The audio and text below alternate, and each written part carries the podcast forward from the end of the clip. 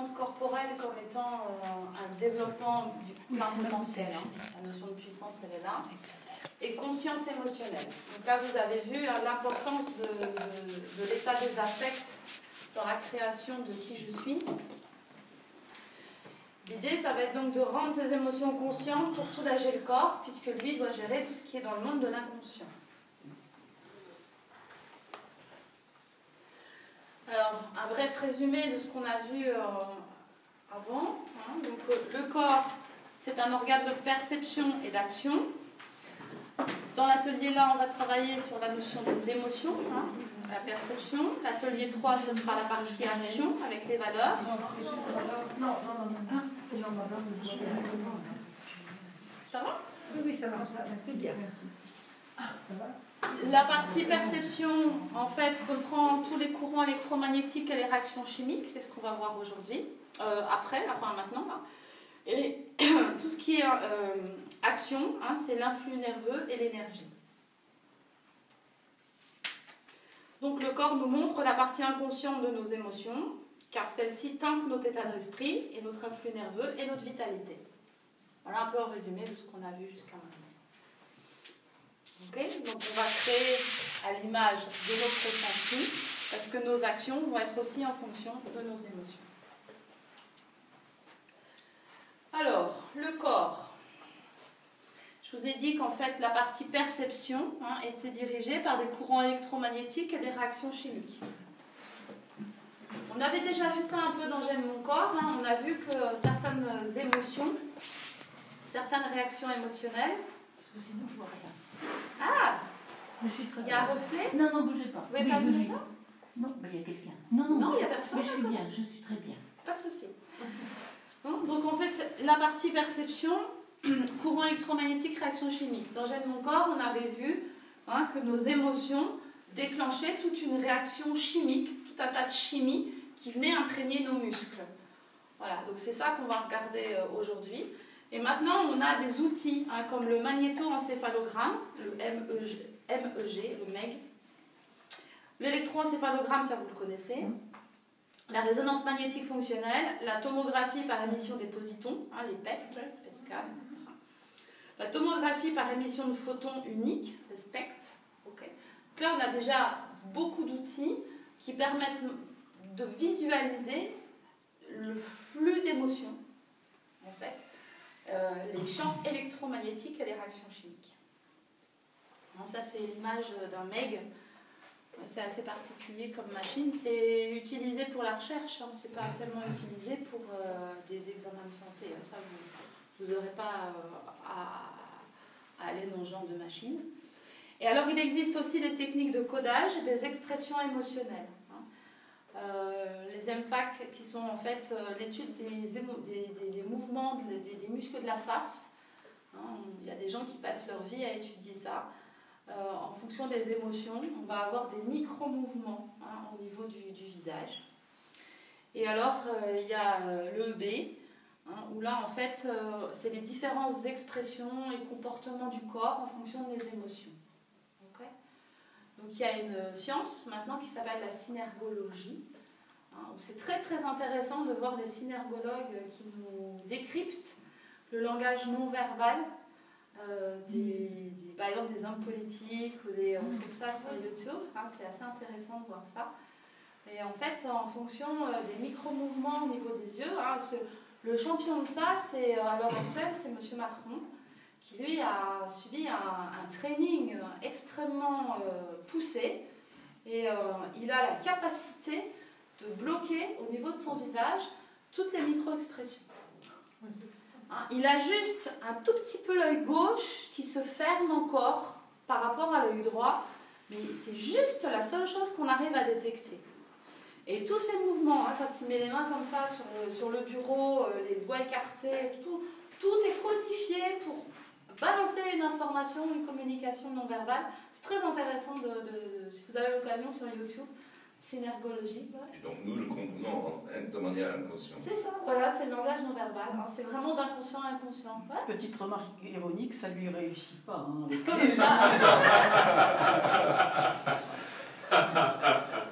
Peut-être pas qu'à certains publics, on va dire.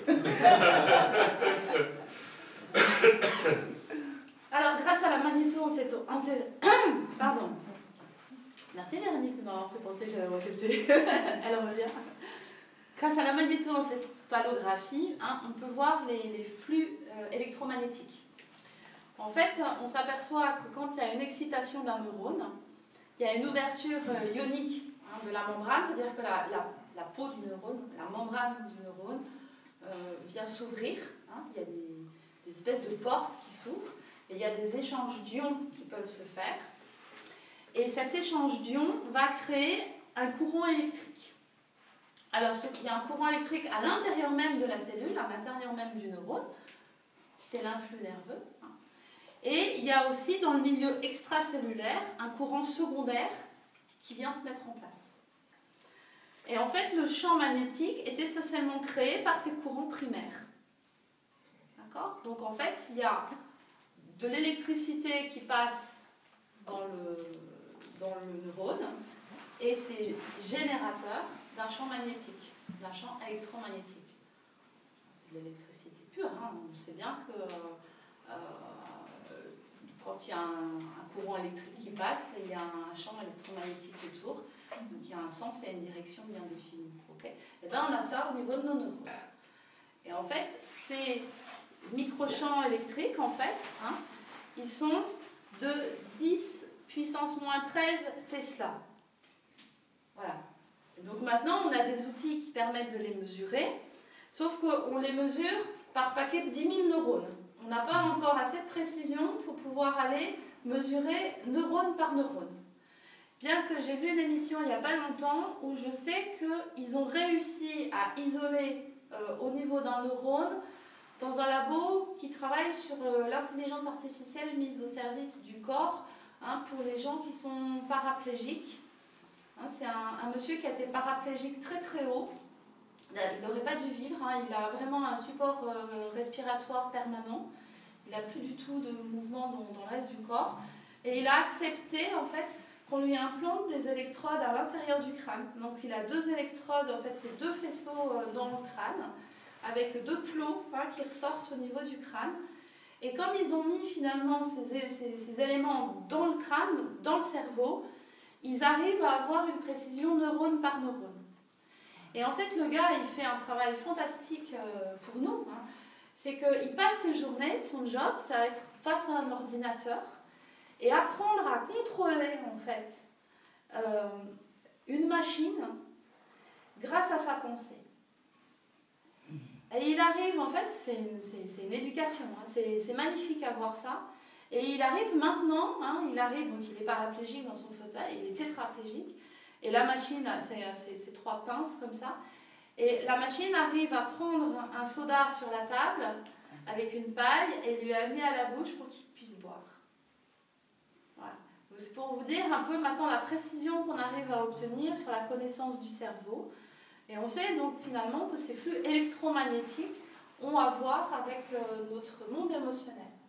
Et quand je dis que perception multipliée par action est égale à corps ou égale être humain ou égale vie, c'est vraiment intégré dans notre structure et dans notre cerveau, hein, puisque l'influx nerveux, la notion d'action, est reliée à l'électromagnétisme. Hein, donc là, je vous ai mis euh, des, vues. Euh, hein, on voit le courant primaire, qui est générateur en vert de, courant de flux électromagnétique. Voilà ce qu'on arrive à voir.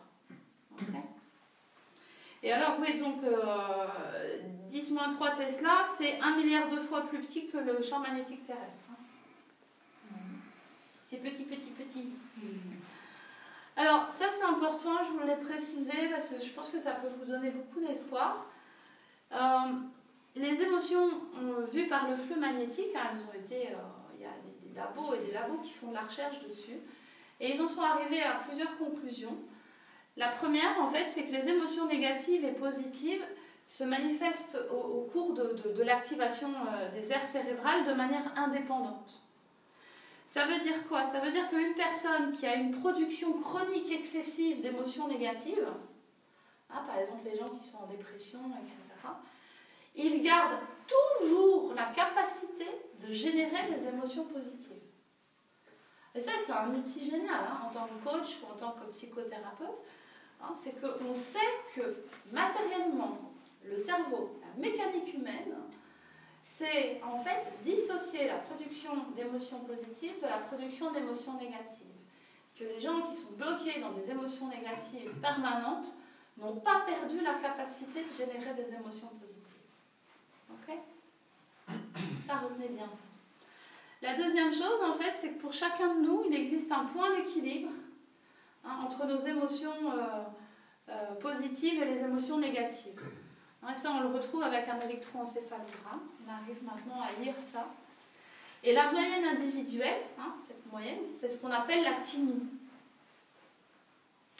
Et quand la thymie s'éloigne de son point d'équilibre, hein, c'est-à-dire qu'on a trop d'émotions négatives par rapport à notre moyenne habituelle, eh bien, il y a un mécanisme qui se met en place spontanément pour nous ramener à notre point d'équilibre. Et ça, c'est intéressant parce que ça veut dire que, bon, si on laisse notre timide se décaler, hein, la moyenne de nos émotions se décaler vers quelque chose d'assez négatif, eh elle va nous ramener en permanence. Hein. donc, si on a des émotions positives, eh on va avoir tendance à être ramené dans une émotion négative. Mais à l'inverse, si notre timide, on a réussi à développer ces émotions positives et que de temps en temps on a un coup dur qui nous emmène dans des émotions négatives, eh ben la, la mécanique de notre cerveau nous ramènera plus facilement vers une émotion positive. D'où l'importance d'aller volontairement stimuler des émotions, des émissions d'émotions positives pour que le cerveau enregistre un point d'équilibre, hein, une timie, dans la zone des émotions positives. Ça nous permettra, on capitalise sur l'avenir en fait quand on fait ça. Comprenez la mécanique? Ça veut dire que votre mécanique, votre structure corporelle vous aide tous les jours. C'est aussi une des raisons pour lesquelles vous n'êtes pas les victimes de votre corps. C'est que votre corps a en lui tous les organes, tous les, tous les, les outils pour euh, vous rendre bien, vous faire en sorte que vous soyez bien. Mais si vous ne connaissez pas ces outils, vous ne pouvez pas les utiliser. Là, vous avez un outil magnifique. Pensez positif, écrivez-vous des phrases positives. Moi, j'en ai mis plein mon couloir. C'est, c'est pas que pour de la déco.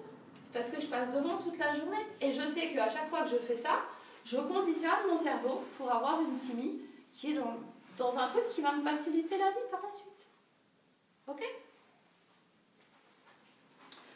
Et quand on fréquente ambiances négatives, hein, et eh ben notre moyenne individuelle va être influencée. Voilà, on voit ça dans les résultats d'examen. C'est-à-dire qu'en fait, une personne peut s'influencer elle-même par des drogues, par des comportements récréatifs, euh, par euh, tout un tas de, mécanismes, les aliments qu'elle va manger, euh, si elle fait du, développement personnel ou pas. Hein ou être influencé par l'extérieur. Alors ça peut être le ton, le temps, ça peut être les cycles saisonniers, ça peut être des sons, mais ça peut être aussi par les émotions des gens qu'on côtoie. On sait que les émotions sont euh, hyper communicatives. Ok? Donc ça, c'est trois piliers. Hein, vous, vous notez ça sur votre frigo pour vous le rappeler. Attention, votre moyenne, elle est influençable par vous-même et par ce qui vous environne. Donc si vous baignez trop longtemps dans un seau d'eau, vous allez ressortir mouillé. Et eh bien, si vous baignez trop longtemps dans une ambiance négative, votre timide, elle va partir dans un, espace plus négatif. Moins agréable en tout cas. Et vous-même, en fonction de ce que vous pensez et de ce que vous lisez et de ce que vous regardez et de, hein, de tous les stimuli que vous allez avoir dans votre environnement qui vont taper votre potentiel créatif, eh bien, vous allez développer des émotions positives et donc vous allez influencer votre team. Et donc, vous, commencez à comprendre hein, que vous influencez votre timide, donc vous influencez votre corps, donc vous influencez votre santé et votre niveau d'énergie. Ça va loin cette affaire-là. Alors, là je vais passer vite, je veux juste que vous compreniez en fait que les émotions hein, euh, sont. quand ça rentre, hein, il y a il y a l'électromagnétisme au niveau du cerveau, mais tout ça, ça va déclencher des réactions hormonales, en fait. Hein. Donc tout le flux électromagnétique au niveau du cerveau va avoir un impact sur votre corps par vos hormones. Alors, il y a le système limbique dont on avait déjà parlé, qui gère les émotions. hein. donc, euh, il y a un petit noyau, le noyau accumbens, hein, qui est au niveau du, du cerveau, qui joue un rôle central dans le circuit de récompense. Donc, euh, dès que, en fait, euh, on, se sent bien, hein, qu'on on est, on récompensé, qu'on est gâté, etc., hein, va y avoir euh, sérotonine et dopamine qui se mettent en route. Donc la sérotonine, c'est plutôt la satiété et l'inhibition, tandis que la dopamine, c'est ce qui favorise l'envie et le désir. Ok Donc euh, il y a des gens qui parfois, euh, ben, ils ont plus d'envie, ils ont plus de désir pour rien, ils sont un peu amorphes.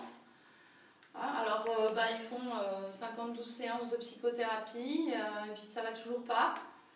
Puis un jour, euh, ben, il y a un médecin qui se dit Mais peut-être que si on faisait un dosage de neurotransmetteurs, on pourrait peut-être avoir euh, une réponse.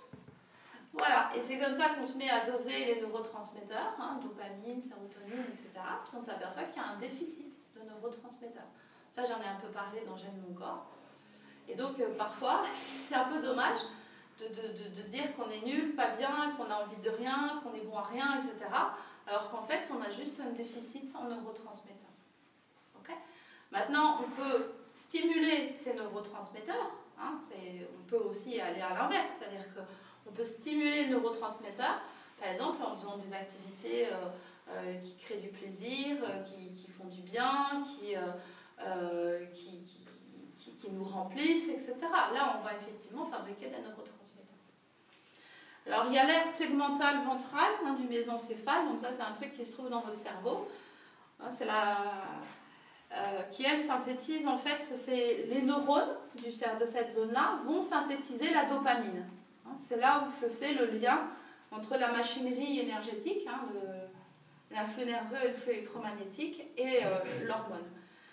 Hein, donc en fait, elles ont des, c'est des, cellules qui ont des grands neurones, des grands axones, c'est le corps du neurone qui est très très grand et qui va euh, toucher euh, la zone de ce noyau-là et ce qui permet de sécréter la dopamine. Mais le point de départ, ça reste quand même électrique. Il y a le cortex préfrontal, hein, donc euh, juste à l'avant, dont le rôle est de planifier euh, et de motiver en fait l'action.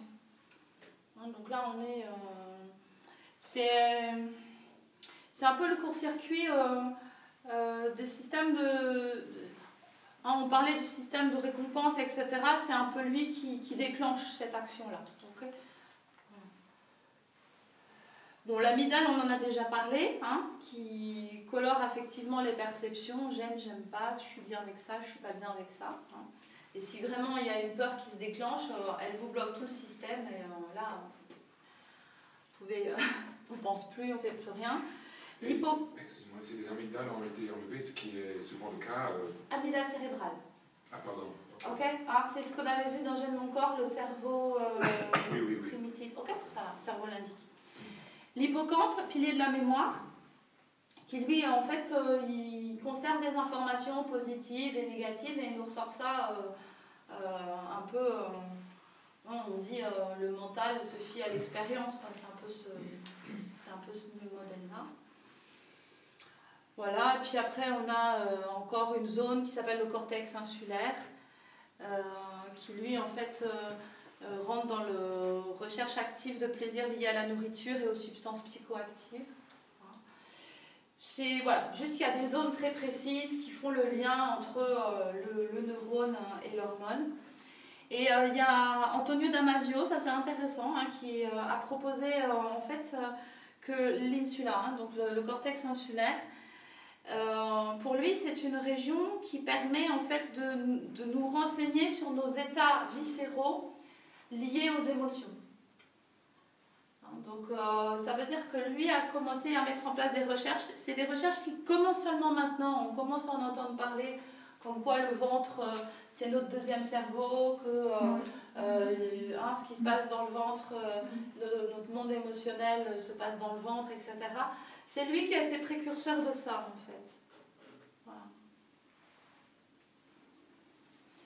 Alors, ça, c'est le schéma qui, euh, comme la créativité négative, en fait, c'est le même type de schéma, c'est le truc à retenir. En fait, c'est que les émotions, vous avez vu, sont au cœur du processus de réalisation, hein, de réalisation de son soi, puisque c'est la, la, base de la créativité. Mauvaise émotion, quand je dis mauvaise émotion, c'est une émotion qui n'est pas agréable, entraîne systématiquement une mauvaise décision, hein, ressentie multipliée par action, qui va entraîner une mauvaise stratégie, parce qu'on va mettre en place avec euh, l'agir masculin une stratégie qui ne va pas aller dans le bon sens, et donc fatalement on va obtenir un mauvais résultat. Et ça, c'est le cercle vicieux du perdant. C'est vraiment le truc dans lequel il ne faut pas tomber. Il y a deux trucs dans lesquels il ne faut pas tomber. C'est ça, le cercle vicieux du perdant, et le triangle de Cartman, qui est victime, bourreau et sauveur. C'est ce triangle de fonctionnement euh, interrelationnel et ça, c'est les deux choses, euh, évitez ça euh, le plus possible dans votre vie. Alors, ce qu'on va voir aujourd'hui, justement, c'est comment sortir de ça.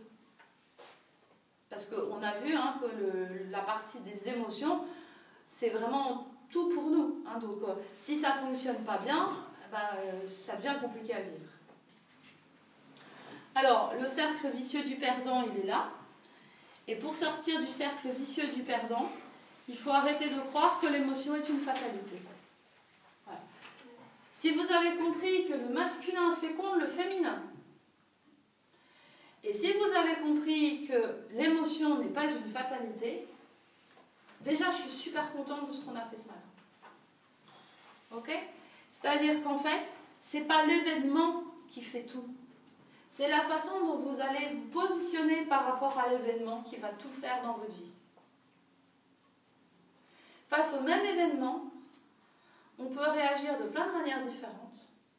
Et plus vous allez choisir votre émotion à ce moment-là, plus vous allez pouvoir mettre en place une stratégie positive pour vous. Euh, le cas le plus énorme, c'est quand on annonce euh, une maladie grave à quelqu'un. Soit la maladie fait tout, et là, euh, l'événement est juste impossible à surmonter.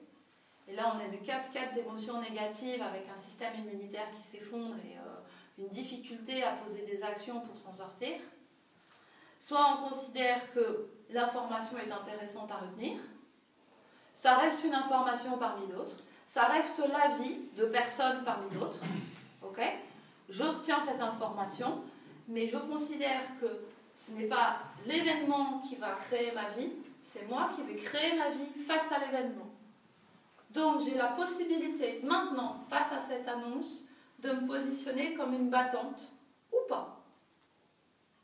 Et de là, vous allez mettre en place des stratégies, vous allez ouvrir le champ, vous allez faire preuve de créativité. Est-ce que c'est un problème que je dois régler? Ouais.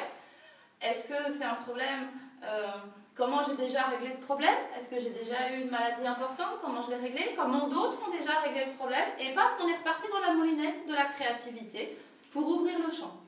Et là, on peut aller chercher effectivement euh, des, des, solutions encore plus abstraites par rapport à cette annonce de maladie. Ok? C'est une clé, mais monumentale dans votre vie. Si vous vous laissez embarquer par votre émotion, c'est l'émotion qui vous possède. C'est elle qui vit pour vous. Vous, vous n'êtes plus qu'un pantin. Donc en fait, je crée et je choisis mes émotions et mes pensées. Par rapport à ce qu'on a vu tout à l'heure, c'est le fameux développement personnel. Je suis ce que j'ai envie d'être. Donc, je crée et je choisis mes émotions et mes pensées. Puisque j'ai envie d'être ça, je crée l'émotion qui correspond à cet état et je mets en place une stratégie comme si je l'avais déjà obtenue. Ce qui veut dire qu'en fonction de mon état, si j'ai un problème physique, si j'ai une maladie quelconque, etc., je choisis, je, suis ce que j'ai envie d'être. J'ai envie d'être en pleine santé. Je choisis les émotions face à la maladie qui me permet d'être en pleine santé. Donc, je crée un focus permanent sur des émotions de vitalité, de recherche de dynamisme, etc. Je fais en fonction de mes moyens. Si je suis cassée parce qu'effectivement c'est dur, c'est, etc., c'est pas grave, mais j'essaye toujours d'être au mieux. Et j'essaye de vivre comme j'ai envie d'être. Donc je vis comme si je n'avais pas la maladie. Je mange la vie. Je continue mes activités physiques, je continue de voir mes amis, je continue de sortir, je continue. J'intègre juste l'information que oui, il y a quelque chose qui se passe à l'intérieur de moi. On est en train de mettre en place des solutions aux problèmes, mais je ne deviens pas mon problème. Le je suis malade. Sortez-vous ça de la tête. Vous êtes en train de vous le créer.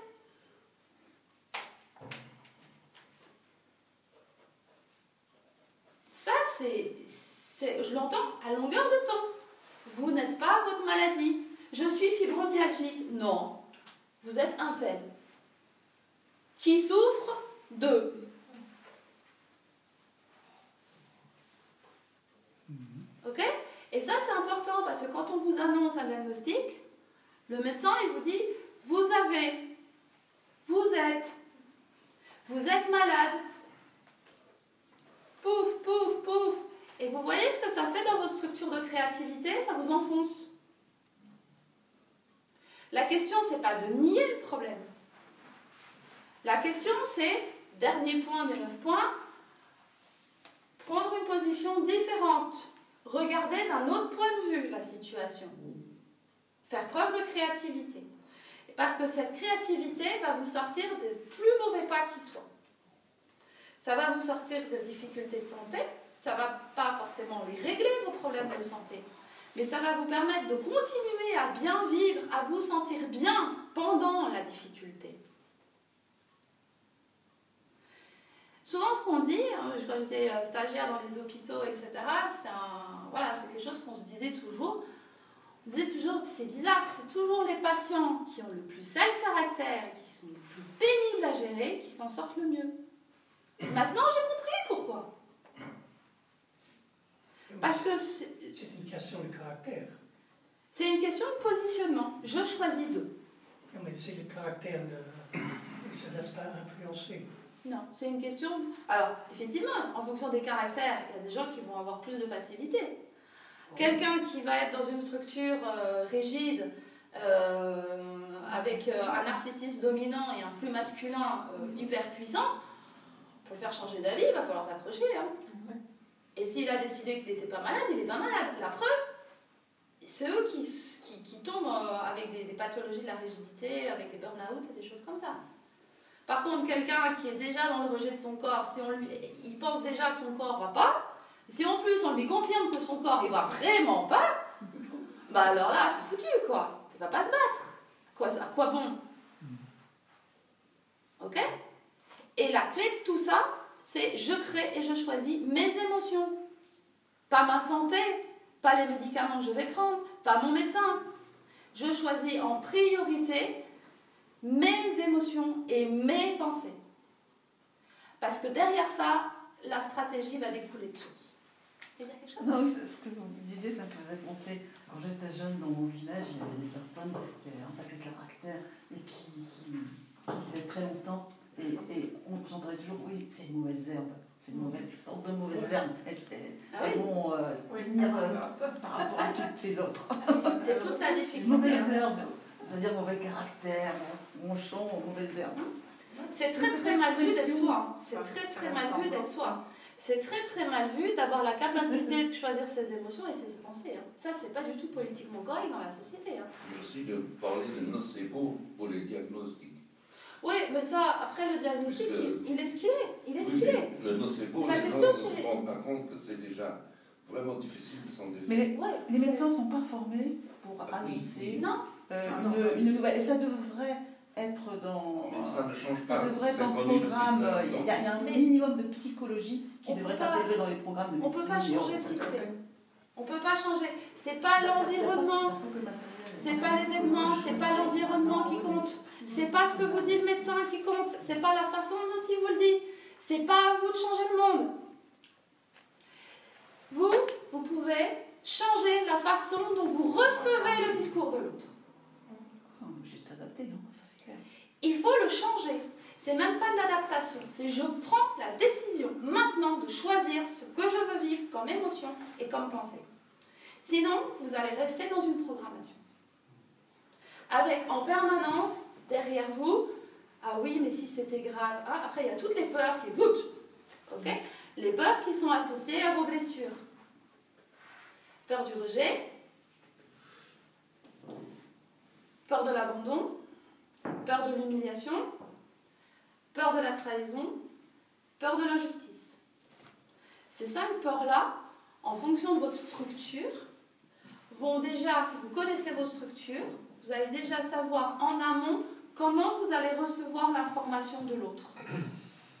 C'est-à-dire que celui qui a une peur de la trahison, par exemple, eh ben, il va écouter le discours du médecin avec sa peur de la trahison. Et il va en permanence avoir en lui quelque chose qui lui dit mais euh, il ne me dit pas la vérité, euh, il est en train de me cacher des trucs, euh, le, système de santé, c'est obscur. vous voyez ce que je veux dire? Mais quelqu'un qui va avoir une blessure d'abandon, le même discours du médecin, la même annonce de diagnostic, il ne va pas du tout le vivre de la même façon. Et s'il veut plus me soigner, et si, et si, et s'il s'en va, et, et si Hein, le nombre de patients qui ont peur de perdre leur médecin, que leur médecin parte euh, en vacances, que leur médecin parte en, pension, euh, qu'ils euh, aient plus accès aux soins, que c'est le même diagnostic, c'est pas la même blessure en face. Mais par contre, quelle que soit votre peur, quel que soit ce que vous dit la personne en face, quel que soit l'événement, vous ne pouvez rien changer de tout ça. La seule chose que vous pouvez modifier, c'est les pensées que vous allez avoir et les émotions que vous allez choisir d'avoir. Et plus vous aurez entraîné votre timide à être dans des émotions positives, plus en cas de coup dur, ça vous sera beaucoup plus facile. Et ça, vous pouvez le faire dès maintenant. Et ça, ça apaise aussi les relations de travail, ça apaise aussi les relations de couple. Parce que si vous avez pris l'habitude d'être dans une timide positive, ce que vous allez entendre, surtout si vous êtes conscient des blessures que vous avez, eh bien vous savez que vous entendez de façon déformée, et vous savez aussi que ce que dit l'autre, finalement, bah, ça ne va pas vous faire sombrer dans quelque chose de négatif, puisque vous êtes quelqu'un de dynamique et de positif. Donc c'est plutôt rassurant. Et là, on peut se donner à soi-même. Hein. On sent qu'on est à l'aise, que même si l'autre, des fois, il fait des trucs qui sont pas cool, ben, on sera toujours sur ses deux jambes. On n'est pas dans la dépendance à l'autre. Ok?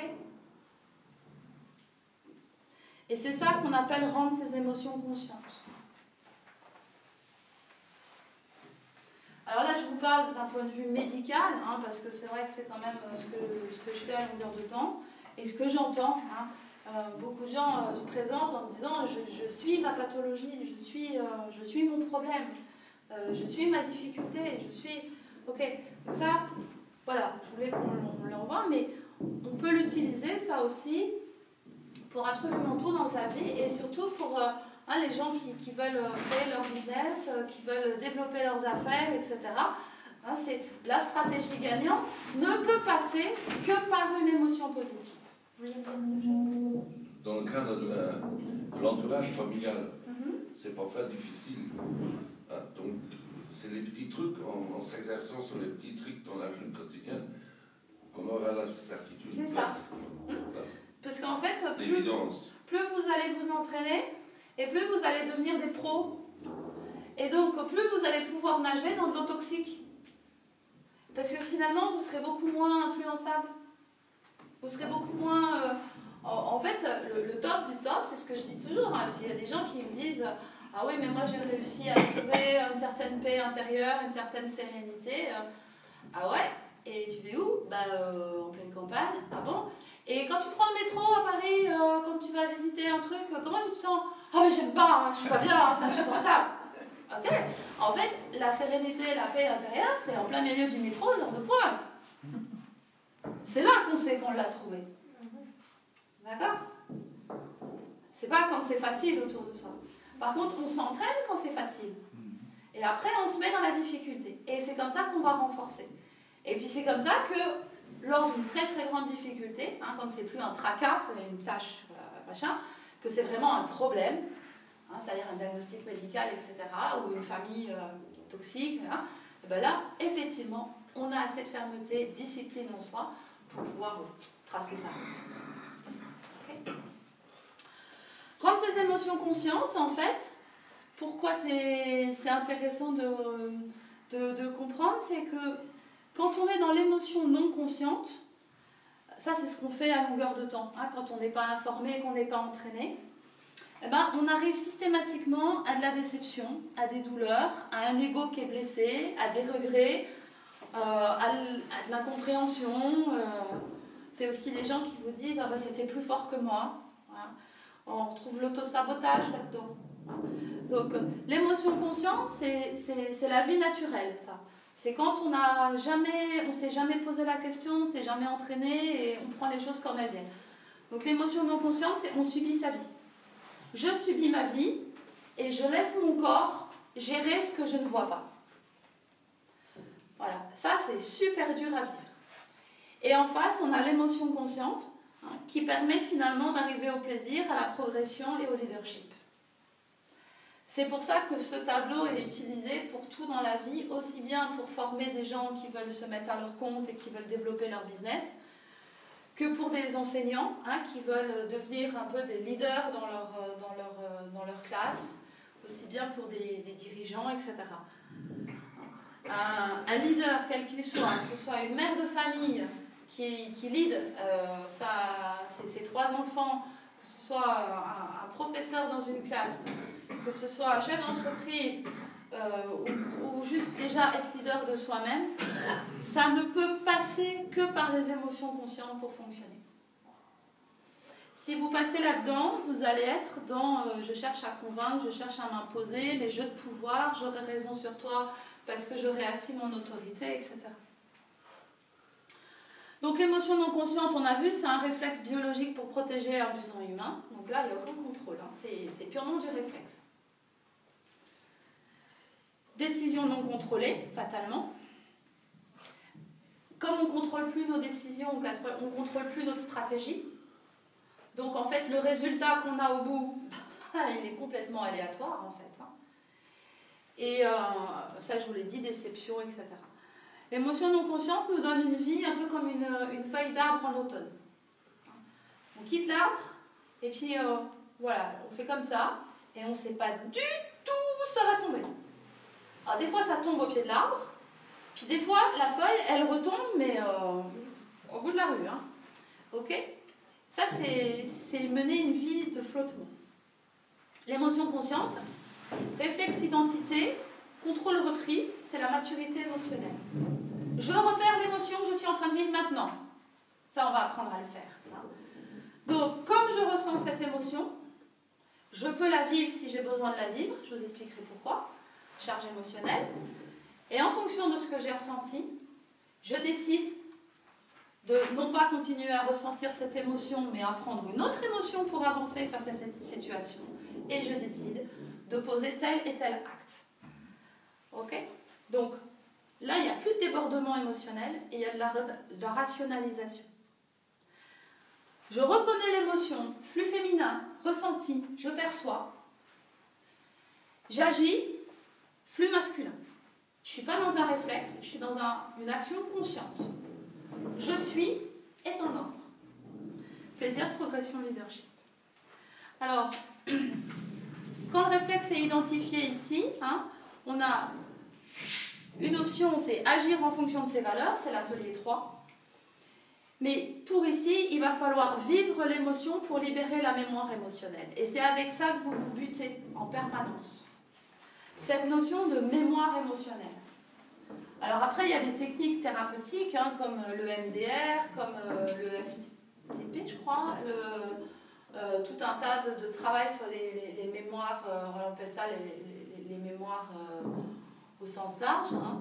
mais en fait c'est purement de la mémoire émotionnelle. Et ça, il faut que vous compreniez le mécanisme, parce que ça, ça vous pourrit la vie, et c'est ça qui entretient votre phénomène de blessure, la structure blessée. Donc là, ce qu'on va voir maintenant, c'est ça. C'est vivre l'émotion pour libérer la mémoire émotionnelle. Et tout à l'heure, on reviendra sur agir en fonction de ses valeurs. Vous voyez au, quel carrefour on est. Alors, vivre l'émotion, ça c'est juste pour information, hein, pour ceux qui veulent euh, fouiller un peu. Dans le cerveau, on a le circuit de gestion des émotions qui s'appelle le circuit de Papez. Hein. donc avec le néocortex et le cortex qui ont tout un cycle, hein, parmi lequel en fait il y a une information neuronale qui vient créer une émotion. Retenez pas ça, sachez juste que il y a toute une alchimie, tout un truc dans votre cerveau. Hein. Les émotions, elles ne se promènent pas à distance, elles sont dans votre, dans votre corps. Ce qui est intéressant de savoir, en fait, c'est que le circuit de Papez, en fait, toute cette tonalité neuronale, aboutit à l'hypothalamus. Et l'hypothalamus, ça c'est quelque chose d'important parce que lui, il va déclencher en fait, en fonction des informations, donc des stimuli hein, qu'il a eu, il va déclencher des réactions, euh, des sécrétions sanguines et des neurohormones qui sont l'ocytocine et la vasopressine. Alors, l'ocytocine, c'est l'hormone de l'attachement. Hein, quand on aime, voilà, quand on aime bien, on s'attache, etc. C'est aussi l'ocytocine qui fait ça. Alors, elle est sécrétée, par exemple, quand le bébé commence à, à téter hein, euh, le sein de la maman. Euh, la maman va sécréter de l'ocytocine et c'est comme ça qu'elle s'attache à son bébé. Hein. Mais on trouve ça aussi dans les relations euh, amicales, dans les relations de couple. Et il n'y a pas besoin de téter le sein pour ça. Hein. C'est vraiment aussi le, le simple fait de s'attacher. Donc, c'est les émotions qui créent ça. Mais aussi contact corporel, c'est Aussi, c'est en, plus amplifié. Hein. Euh, la vasopressine, en fait, euh, a une action sur les reins via la rénine et ça a aussi une action sur le foie. Ça, c'est euh, intéressant parce qu'il y a une sécrétion aussi d'hormones qui permet un contrôle sur les surrénales. Et alors, c'est le cortisol qui est sécrété, qui est une hormone lipophile, qui aime la graisse. Je vous fais juste cette petite anecdote, hein, parce qu'on dit parfois que quand on prend du poids ou qu'on n'arrive pas à en perdre, on mange ses émotions. En fait, les émotions, effectivement, suivent ce circuit de Papez, arrivent à l'hypothalamus et il y a une sécrétion, en fonction des émotions qu'on ressent, une sécrétion de cortisol qui est une hormone lipophile, qui aime la graisse, appelle à la graisse. On va vouloir manger gras et sucré. Et alors, l'hypothalamus a aussi un contrôle sur le système nerveux autonome. Donc, réaction de défense, combat fuite, la reproduction, mission d'effication. Hein, quand vous êtes euh, stressé, que vous avez des émotions d'impatience, etc., des fois vous allez dix fois aux toilettes. Hein. C'est votre hypothalamus qui a été stimulé au niveau neuronal. Comportement alimentaire, régulation de la température corporelle, hein, ce qui explique aussi que vous pouvez avoir froid après mes séances. Hein, fois, il y a des patients qui grelottent après mes séances. Réaction émotionnelle au lâchage émotionnel des chaînes musculaires. Pareil pour la faim. Hein, des fois, il y a des gens qui, me disent voilà, je vais manger un bœuf après, la séance. C'est cette réaction-là, c'est le circuit de Papès. Donc, en travaillant en chaîne musculaire, kinésithérapie psychocorporelle, on travaille aussi au niveau du cerveau sur les zones émotionnelles. Euh, notion de plaisir et de récompense, les rythmes circadiens. Hein, euh, si on a aussi un cycle d'endormissement et d'activation euh, équilibré.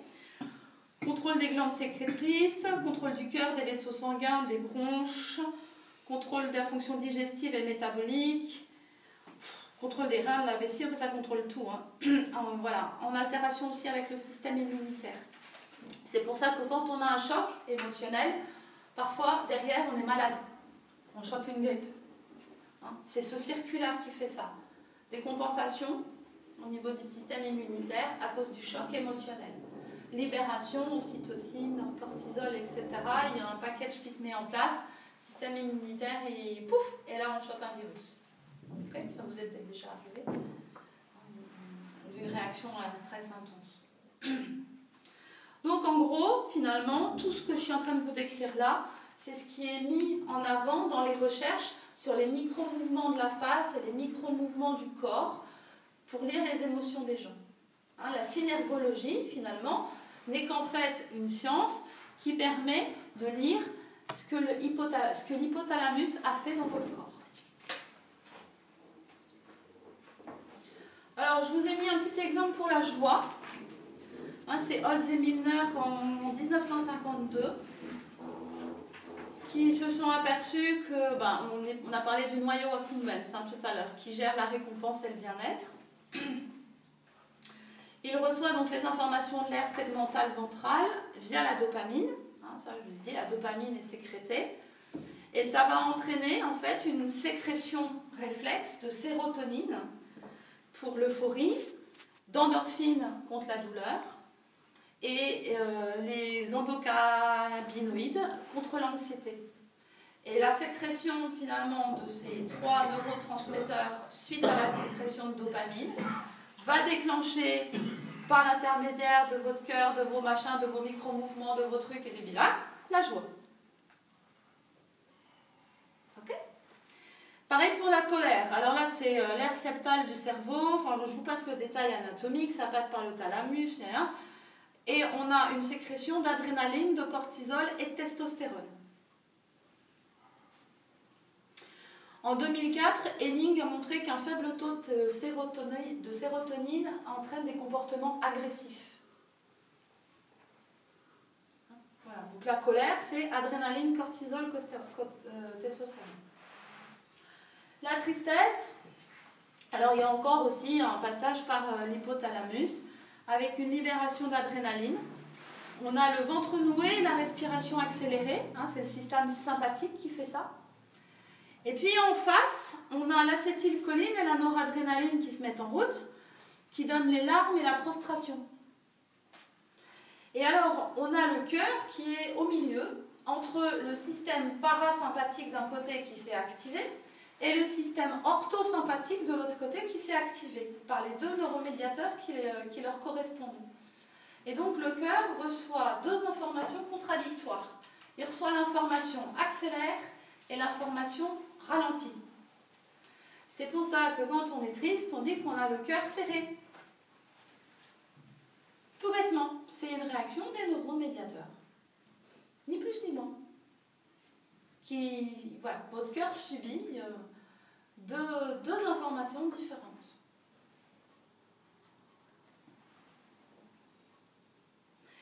Il y a des gens qui ont des tristesses chroniques des tristesses inconscientes, chroniques, qui n'ont jamais été explorées, avec des blocages de, mémoire, de tristesse. Hein.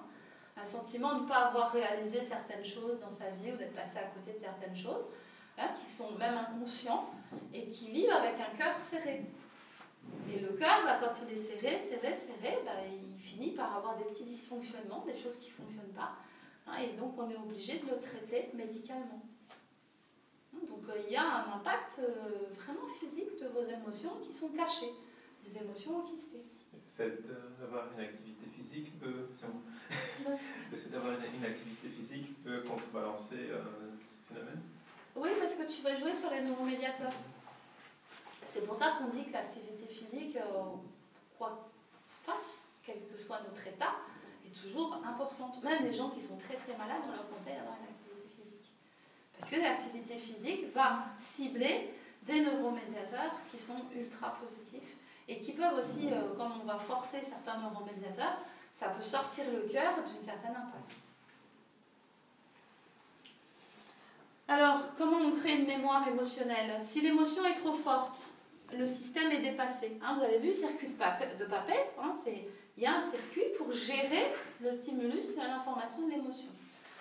Quand on a fait la formation Gène mon corps, je vous ai expliqué que quand il y avait une toxine qui rentrait dans le corps, il y avait tout un système qui se mettait en place, un métabolisme primaire, pour évacuer la toxine ou le déchet vers la sortie. Et si jamais il y avait trop de déchets ou que les déchets étaient en trop grande quantité, il y avait un deuxième circuit qui se mettait en place parce que le premier était dépassé, donc il y avait un métabolisme secondaire qui se mettait en place. Et si ce métabolisme secondaire ne marchait pas, eh ben, il y avait un stockage des toxines dans ce qu'on appelle la poubelle du corps, c'est-à-dire le tissu conjonctif, qui est le tissu d'emballage des muscles et le tissu d'emballage des viscères. Et on stocke là les, déchets en attendant que ça passe. Et bien pour les émotions, c'est exactement la même chose. Si l'émotion est trop forte, hein, c'est comme un déchet en trop grande quantité, le système que je viens de vous décrire, là, le circuit de Papez, il est dépassé, ça ne marche plus. Et donc, il y a une partie qui va être gérée par la voie normale, à la hauteur de ce que le système peut supporter. Et puis, ben, il y a une autre partie qui, lui, elle, va être stockée. D'accord? Et c'est ça qu'on appelle les fameuses mémoires émotionnelles. Et c'est stocké aussi dans cette espèce de mémoire de la chaîne musculaire. Hein. Je vous avais donné l'exemple quand vous avez envie de faire pipi, vous n'êtes pas ouais, j'ai envie de faire pipi. Non, vous avez envie de faire pipi, on est clair, quoi. D'accord Et donc, si vous avez. Là, c'est facile, c'est ponctuel, d'accord Mais après, je vous ai dit, si vous avez besoin de porter une charge lourde, bah voilà, souvent on prend l'air, hein, le diaphragme il vient s'appuyer sur les viscères, donc toutes les chaînes musculaires ont un point fixe, elles développent plus de force, donc on se sent plus fort, donc on peut soulever la charge, et puis voilà, on relâche, tout rentre dans l'ordre.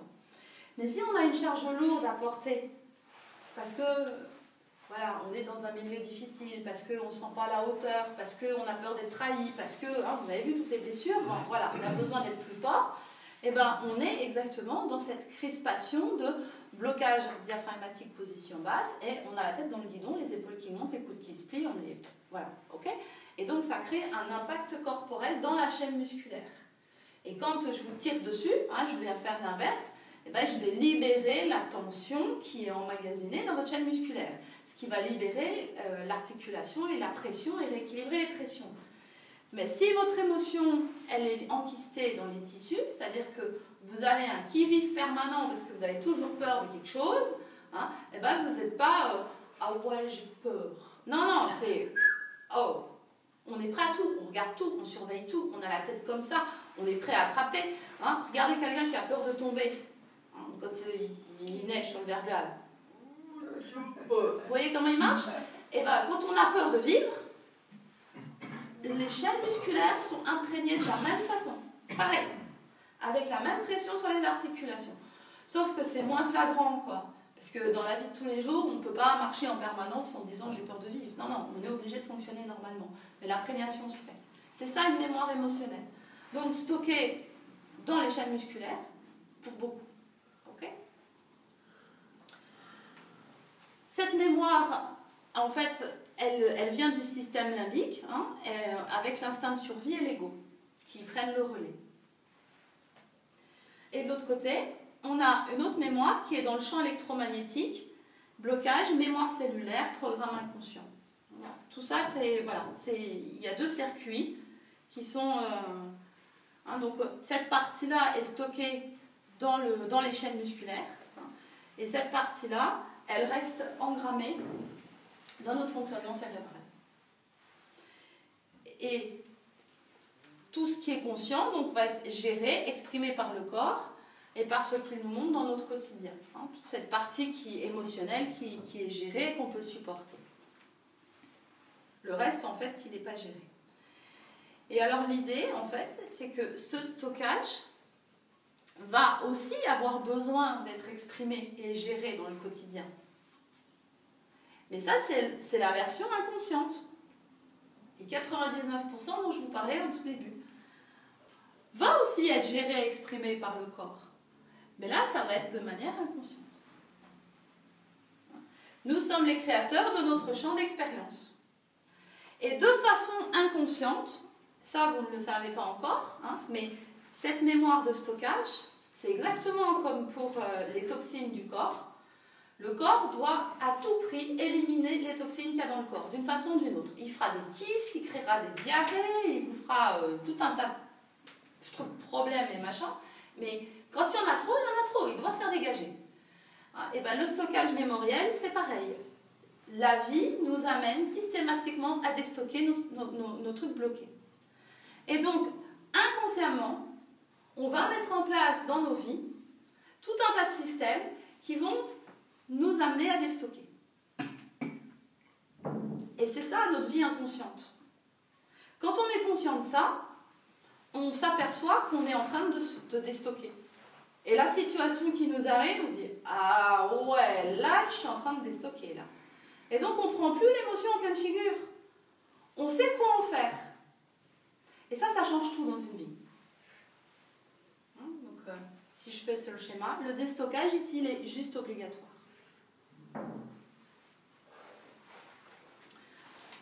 Alors, ce que je voulais juste vous montrer, ça c'est quelque chose, ça va peut-être vous aider un peu. Le circuit Papèse, vous avez vu, vous vous souvenez, ça passe, etc. Je vous ai dit, quand c'est débordé, c'est débordé, ça marche plus. Quand on a un circuit de papèse d'un fœtus, d'un bébé, d'un enfant de 6 à 8 ans, je ne vous dis pas comment c'est fragile. C'est pour ça que la plupart des blessures, on les remarque à ce moment-là et que le corps se construit avec ça. Parce que c'est à cette période-là qu'on stocke le plus de choses. Et l'idée, en fait, c'est d'arriver à déstocker avec le système nerveux qu'on a maintenant, qui est beaucoup plus capable de gérer ça. Alors, je vais vous raconter l'histoire d'une petite fille. Elle est chez elle, tranquillement. Elle est toute petite, hein, elle a 3 ans. Elle est chez elle, il y a ses parents qui sont à la maison. Elle jouée dans sa chambre, tranquillement, puis elle arrive dans le salon. Et puis, euh, elle sent du haut de ses trois ans que le climat, il est pas. Il y a une ambiance un peu lourde, quoi. C'est pas, facile. Bon, elle comprend pas trop, elle sait pas. Elle va dans la cuisine, elle, elle voit sa maman qui est en train de faire la vaisselle, mais euh, elle se concentre, on voit bien qu'elle a les larmes qui sont juste là, la maman elle prend sur elle, elle a du mal à parler, on sent bien qu'en fait c'est une, belle engueulade avec son mari. Donc il y a un bon climat lourd et elle, elle est au bord des larmes et elle ne supporte pas. La petite, elle voit sa maman comme ça, 3 ans. Et elle voit que sa maman, elle est en difficulté. Donc ce qu'elle fait, eh ben, elle voit que sa maman, elle lave la vaisselle, ben, elle dit, je vais aider ma maman en essayant d'essuyer un peu, enfin de, voilà, euh, comme peuvent faire les enfants de 3 ans qui sont pleins de bonne volonté. Ils vous embêtent, hein, mais ils le font pour. Et alors, elle tire sur le, le chiffon un peu, quoi, en disant, maman, et là, la maman, elle se retourne, elle dit Ah non, hein, tu vas pas, c'est pas le moment. Hein. Et là, la petite, euh, il y a celle qui vient de lui tomber sur la tête. Parce que elle, elle a essayé d'aider sa maman, elle a bien senti, sans comprendre pourquoi, et sans trop mettre des mots dessus, etc., qu'il y avait une ambiance tendue, que c'était compliqué. Et là, elle vient de se, juste se faire jeter, quoi. Et en plus, elle vient de comprendre qu'elle est dans l'incapacité totale d'aider et de faire du bien aux gens qu'elle aime. Mais en fait, la situation, elle est d'une banalité. Ça arrive fréquemment, ce genre de choses. C'est pas un drame. La petite, elle est partie dans sa chambre, elle a fait ce que font 100% euh, des enfants de cet âge-là. Elle s'est couchée en travers sur son lit, elle a attrapé son nounours et elle a pleuré. Elle a pleuré. Donc en fait, qu'est-ce qui s'est passé? Ici, la petite, elle a été, en fait, il y a eu une décharge émotionnelle. Cette décharge émotionnelle, elle est de 50 000 unités. Ok?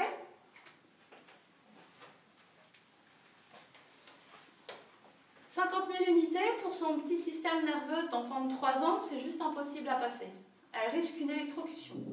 Donc en fait, il y a un système normal qui se met en place de protection. Donc en fait, qu'est-ce qui va se passer? Il y a 30 000 unités qui vont être mises en, stand-by, en stockage. Et puis, ici, il y a 20 000 unités qui vont être gérées par le nounours.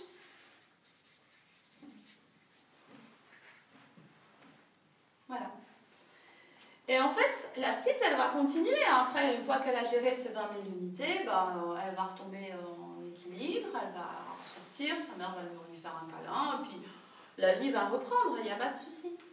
Mais il y a 20 000, 30 000 unités ici qui sont stockées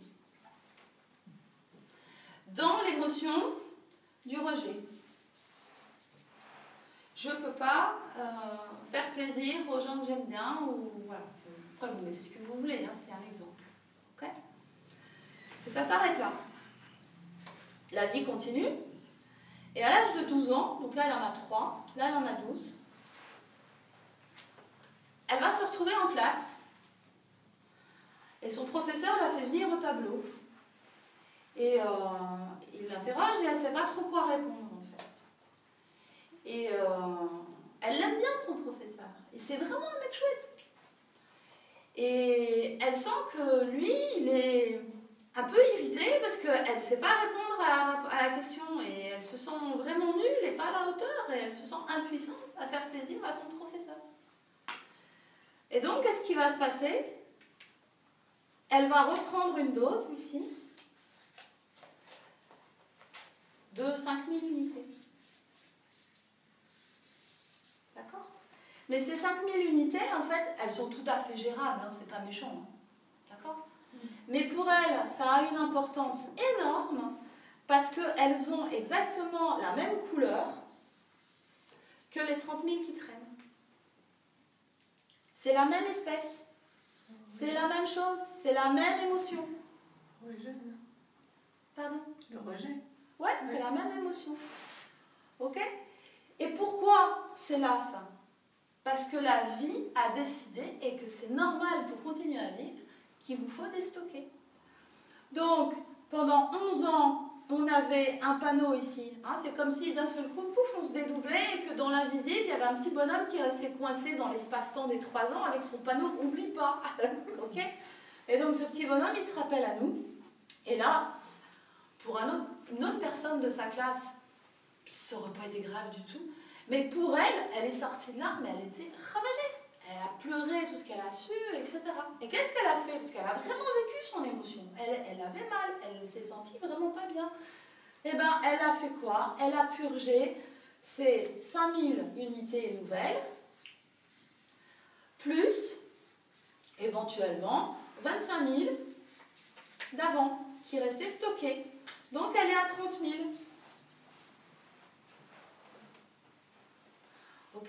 Donc ça veut dire que ici, il y a encore un petit panneau avec 5 000, hein, puisqu'elle en a épuisé que 25 et elle a, elle puisé les 5 ici.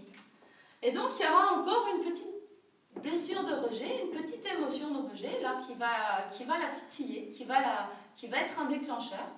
Mais ça sera beaucoup moins important qu'avant parce qu'elle aura déjà lâché hein, ce qu'on appelle la décharge. Ça, c'est une décharge émotionnelle sur une émotion. Mais quand on veut avoir toujours raison, parce que, attention, hein, on peut arriver ici à 45, hein, c'est pas un problème. Et alors, bah, on a toujours le stock, hein, plus toutes celles qu'on a ramenées après. Ça, on a du stock en général. Arrivé à un certain âge, on veut avoir raison. C'est-à-dire qu'en fait, on sent qu'il y a une forte possibilité pour qu'on soit rejeté. Ah, mais ça, on n'aime pas. D'accord? Donc, en fait, on va rejeter l'autre avant de se sentir mal. Et donc, euh, ouais, c'est un connard. ok. Mais en fait, c'est quoi le problème? C'est qu'on veut avoir raison. On préfère dire que c'est l'autre qui est nul, on préfère dire que c'est l'autre qui n'est pas fréquentable, on préfère dire que c'est l'autre qui est toxique, on préfère dire que plutôt que d'avoir l'opportunité de ressentir le fait qu'on peut être quelqu'un de rejeté et qu'on peut avoir vraiment un sentiment d'impuissance à rendre l'autre heureux. Et donc à chaque fois qu'on veut avoir raison et qu'on se comporte de cette manière, on s'empêche de faire ressortir, de libérer, de déstocker.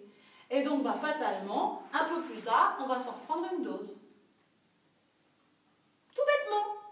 Donc à chaque fois que vous essayez d'avoir raison ou de, vous, de montrer que, hein, monsieur et madame rigide, que l'émotion c'est pas pour vous, et eh ben vous vous mettez encore plus les pieds dans les tapis. Ce qui veut dire qu'à chaque fois dans votre vie que vous sentez qu'il y a une émotion qui remonte, eh ben c'est intéressant d'essayer de la sentir, cette émotion, de la rendre consciente, hein, c'est ce que j'expliquais là, et surtout de la vivre mais pas vivre, ouais, je suis encore tombée sur un mec qui m'a abandonné. Je suis pas contente. Non, non, c'est pas ça qu'on doit vivre. Ce qu'on doit vivre, c'est vraiment à l'intérieur de soi le sentiment d'être une pauvre chose sur le trottoir, là, dans le caniveau, totalement abandonnée, de se sentir vraiment, mais voilà. Et là, vous vivez ça, vous pleurez ça, vous criez ça, vous videz vos tripes de ça, et vous allez vite vous apercevoir qu'il y a derrière quelque chose qui va ressortir. Vous allez prendre conscience d'un beau cadeau qu'il y a derrière. Parce qu'à chaque fois qu'on fait déstocker tout ça, en fait, il y a une fluidité, une liberté et surtout un énorme, une énorme confiance en soi qui apparaît. Ok hein, Dans les blessures de trahison, quand on accepte enfin, euh, non pas de, rejeter euh, la trahison de l'autre, etc., ben, par exemple, on, prend conscience qu'en fait, souvent, euh, l'autre peut nous trahir parce qu'il n'a pas le choix. Et c'est que parfois, en fait, l'autre nous trahit parce que, en fait, il se sent euh, inférieur par rapport à nos talents et par rapport à nos capacités. Et parfois, être trahi, c'est vraiment bien. Parfois, il y a des gens, il vaut mieux qu'ils vous trahissent.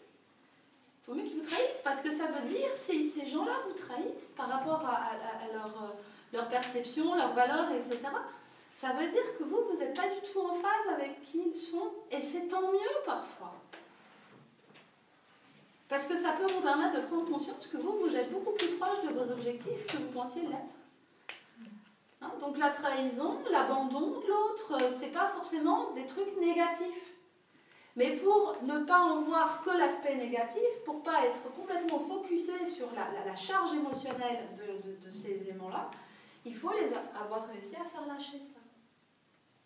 Et après, vous pourrez dire, mais waouh, j'ai encore été abandonnée, mais quel que c'était bien, c'était ce qu'il me fallait. Ok? Vous avez compris ça? C'est vraiment euh, un point important. Hein. Et on sort de ça en arrêtant de ne pas vouloir vivre ses émotions. Parce que dans nos sociétés, vivre ses émotions, c'est mal vu. Hein. Oui. Ah ouais parce qu'en fait, tout ce que je viens de vous dire, c'est mal vu. Pourquoi c'est mal vu? Parce que ça vous permet de développer votre potentiel, de développer votre leadership. Et plus vous êtes un leader, moins vous êtes influencé. Donc, euh, plus vous consommez ce que vous avez envie de consommer et pas ce qu'on veut vous faire acheter. Oui, c'est pour ça que c'est pas mis en avant aussi. On ne peut pas forcément gouverner euh, un pays de leaders. Hein. Voilà, donc comment déstocker, vivre et revivre l'émotion avec ses tripes et avec sa tête, hein, c'est ce que je viens de vous expliquer. Et deux ennemis du déstockage, c'est de ne pas être conscient de l'émotion. Voilà. Et vouloir à tout prix avoir toujours raison, hein, c'est ce que je viens de vous dire. Alors, identifier ses émotions. Hein, là, on va, on va être dans la pratique. Alors, vous pouvez prendre des notes, mais euh, si ça vous intéresse, vous me le dites. Moi, je vous enverrai les fiches euh, par mail. Identifier ses émotions, c'est par le mot hein, maintenant je suis. Puis vous attendez et vous essayez hein, d'aller chercher à l'intérieur de vous je suis comment? Je suis triste, euh, j'ai du regret, je suis. Euh, voilà, c'est déjà ça. Hein. ça peut commencer par ça. Parce que bien souvent, on traverse tout un tas d'émotions dans la journée, mais à aucun moment on prend le temps de se dire maintenant je suis comment? À quel moment vous allez chercher dans quel état émotionnel vous êtes dans votre journée? Hein? Moi, j'en ai fait une routine parce que je ne peux pas me permettre d'arriver en séance avec vous, avec ma tristesse, avec ma colère, avec... Euh, donc, j'ai appris, en fait, à chaque fois que je démarre une séance avec vous, hein, je vais toujours aller chercher mon émotion qui est en dessous. De façon à essayer de la libérer. Souvent, on me dit, mais euh, qu'est-ce que vous êtes calme en séance et ça? Oui, parce que j'ai fait ce travail-là avant de démarrer le soin avec vous. Parce que je ne peux pas me permettre de mettre mes émotions à l'intérieur de vous. Par contre, je dois pouvoir être neutre pour pouvoir écouter les émotions qui sont à l'intérieur de vous. Donc ça, vous pouvez faire le travail. Hein, je vais vous donner une liste avec toutes les émotions. Vous pouvez piocher euh, les émotions les plus importantes. Hein. Par les pensées. Quelles sont les pensées qui me mettent dans cet état-là? Quelles sont les pensées qui traversent ma tête maintenant Et Dieu sait qu'on en a. Hein, vous faites un arrêt sur image et vous, écrivez toutes vos pensées. Que ce soit euh, ce que vous mangez ce soir, mais aussi euh, tout ce que vous pouvez penser sur. moi. et en faisant le tri comme ça, vous allez voir qu'il y a des pensées. Ah, oh, j'aurais pas dû dire ça. Euh, oh, voilà. Il peut y avoir du regret, il peut y avoir un peu de peur, de l'appréhension, peut y avoir. Tout ça, c'est à noter, c'est intéressant. Et si vous faites ça sur plusieurs jours, vous allez vous apercevoir qu'il y a des trucs récurrents. Vous êtes plutôt systématiquement dans ce type de pensée, dans ce type d'émotion. Si tu as trop de pensées, Eh ben justement, c'est intéressant de les trier. On les trie. On les trie. Ouais, on les libère. Ouais, c'est ça on les libère. Et la physiologie, hein, vous avez vu que par l'intermédiaire de l'hypothalamus, vos émotions avaient une action sur votre corps, ce qui fait que vous pouvez savoir hein, quelles sont vos réactions physiques, quelles sont les réactions physiques de mon corps maintenant? Est-ce que j'ai envie de faire pipi toutes les deux secondes? Euh, Est-ce que j'ai un peu des crampes dans le ventre? Est-ce que j'ai l'impression d'avoir une oppression dans le cœur? Euh, Est-ce que je transpire beaucoup? Est-ce que j'ai les jambes qui tremblent? Hein? Il y a toute une phase euh, dans ma vie où j'avais une espèce de phobie de l'administration. Dès que je devais avoir un moindre contact avec une administration quelconque, j'avais les jambes qui tremblaient, je transpirais. Mais j'avais pas compris. Et un jour, j'ai pigé. Alors après, j'ai pu régler ça. Mais j'avais l'impression que c'est parce que j'étais pas bien, parce que j'étais fatiguée ce jour-là. Non, c'est que j'avais une démarche à faire auprès de la- de l'administration. Et en fait, euh, c'était ça qui réagissait. Donc ça vaut le coup d'aller chercher de temps en temps. hein. Si euh, vous êtes un peu euh, dans certains signaux, certains jours, mais pourquoi? Il y a peut-être tout simplement un peu d'angoisse qui est là. Internet n'oublie rien. Hmm? Internet n'oublie rien. Oui. Euh, voilà, donc transpiration, vision rétrécie, respiration plus rapide, moins ample, accélération cardiaque, bouche, sèche. Voilà. Après, hein, la deuxième étape, après avoir identifié, c'est comprendre ses émotions. Alors ça, c'est quelque chose qu'on oublie. hein, c'est que nos besoins, en fait, et nos émotions fonctionnent ensemble. Quand euh, notre besoin est satisfait, on a une émotion positive.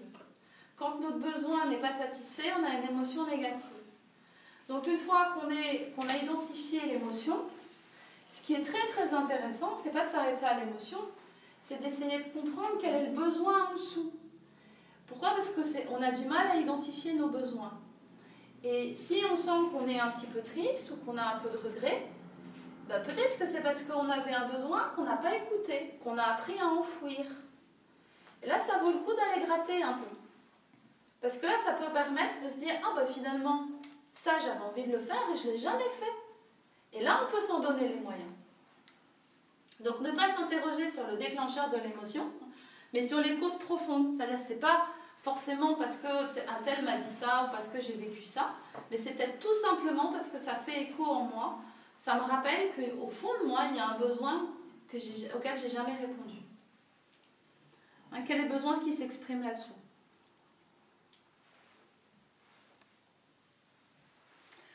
Ensuite, c'est exprimer et apprécier ses émotions. Vous vous souvenez, hein, dans l'équilibre, la dépendance et l'interdépendance, hein, je vous ai dit, je reconnais ce dont j'ai besoin et je sais me donner ce dont j'ai besoin.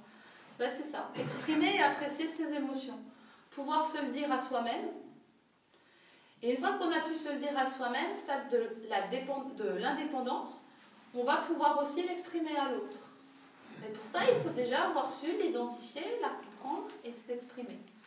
Donc pour ça, on utilise l'écriture, donc la méthode des trois lettres, je ne sais pas si vous connaissez, je vais vous en parler vite fait.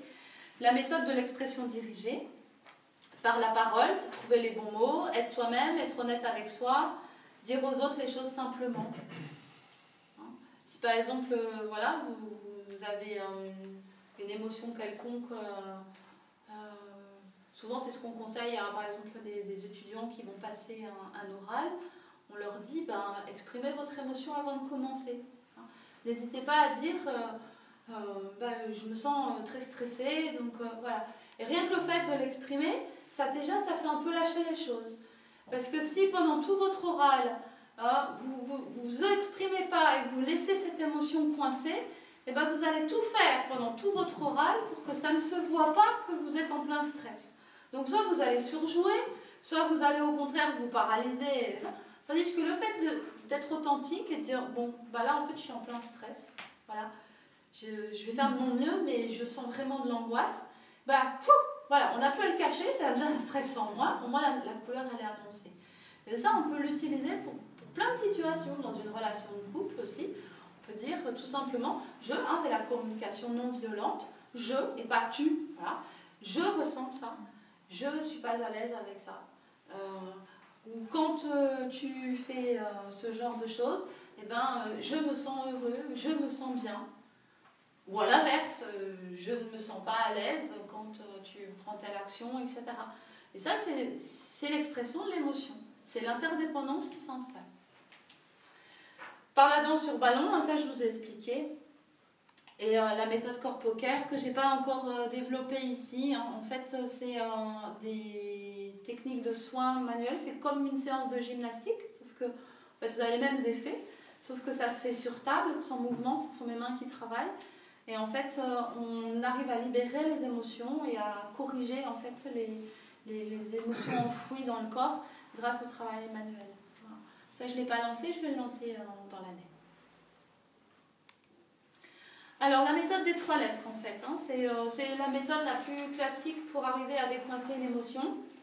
On écrit une, première lettre qui reprend l'état de ses sentiments. Donc, on va dire euh, cher machin, euh, je me sens trahi quand, ta ta ta ta ta ta. Je suis fâchée quand, ta ta ta ta ta ta. Et on délaye. Je suis triste. Voilà. Mais on va travailler sur toutes ces émotions-là. On va pas s'arrêter à une seule, parce qu'en fait, vous allez voir que les émotions, elles fonctionnent par package. Il n'y en a pas qu'une. Il y en a toujours 3-4 en dessous. Et on termine sa lettre par je voudrais que. Voilà. Juste une expression des sentiments. Alors, si je voudrais, ça vous ennuie, vous pouvez rajouter euh, euh, j'ai envie ou j'aimerais. hein. Mais j'aime bien le je voudrais dans l'expression et l'affirmation de soi. Après, on écrit une deuxième lettre qui est la réponse idéale à ces sentiments. Celle que vous aimeriez pouvoir recevoir. Vous vous l'écrivez? Je me donne à moi-même ce dont j'ai besoin. Donc j'ai besoin d'une lettre et je m'envoie ma lettre. Ça va? Donc la réponse idéale à ces sentiments. Cher, je suis désolée que. Hein, donc je me sens trahi quand on répond je suis désolée que. Je te prie de me pardonner pour. Je comprends que, je te promets que, et ce que j'aime en toi, tu es, tu mériterais. On s'écrit ça. D'accord? Et dans la lettre numéro 3, on va chercher la sensation de résolution. C'est-à-dire qu'en fait, par rapport à ce qui nous a été dit, on va se repositionner dans quelque chose de beaucoup plus positif. Donc, cher, hein, on reprend le premier, ton affection me rend, Hein, Puisqu'on a été compris. On peut le dire, ton affection me rend. Je comprends à présent que je te pardonne, je suis heureux que, j'aimerais, je suis confiant en, je te suis reconnaissant pour. Hein, je vous l'enverrai ça. Amusez-vous d'écrire à écrire ça. On peut le faire pour l'administration aussi. C'est pas interdit. ok?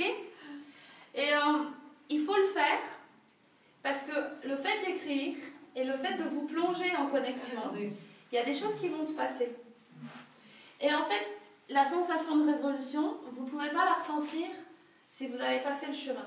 Donc ça, je ne peux pas vous la transmettre. Je peux juste vous dire, essayez l'outil. Et s'il vous plaît, continuez. Mais c'est un très bel outil. Ça paraît un peu comme ça, mais ça permet vraiment d'aller euh, creuser dans les plans de. Déstocker dans le système limbique, toujours expression dirigée. hein. Donc en fait, on s'est aperçu que les émotions, c'est comme des plures d'oignon, hein, c'est des strates. Donc, si on part de la colère, première émotion, en dessous, il y a je suis triste, en dessous, j'ai- peur, en dessous, j'ai du chagrin, en dessous, je suis frustrée, en dessous, je suis déçue, en dessous, je suis inquiet, en dessous, je suis embarrassée. En dessous, je suis, jaloux.